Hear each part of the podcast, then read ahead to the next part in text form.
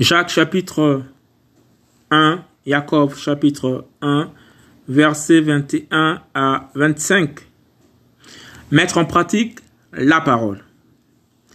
C'est pourquoi,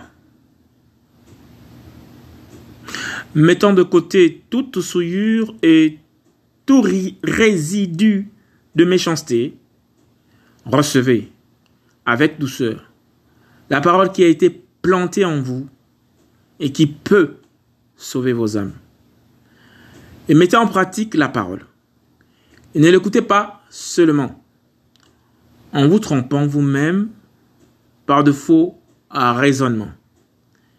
Parce que si quelqu'un est un auditeur et non observateur de la parole, il est semblable à un homme qui observe le visage de sa genèse dans un miroir.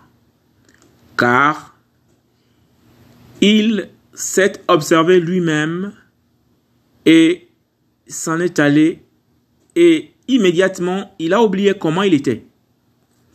Mais celui qui aura à regarder avec la tête penchée en avant dans la Torah parfaite de la liberté et qui aura persévéré, n'étant pas un auditeur oublieux, mais un faiseur d'œuvres, celui-là sera béni dans son activité. Jacob chapitre 1er, Jacques chapitre 1er, verset 21 à 25. Mettre en pratique la parole.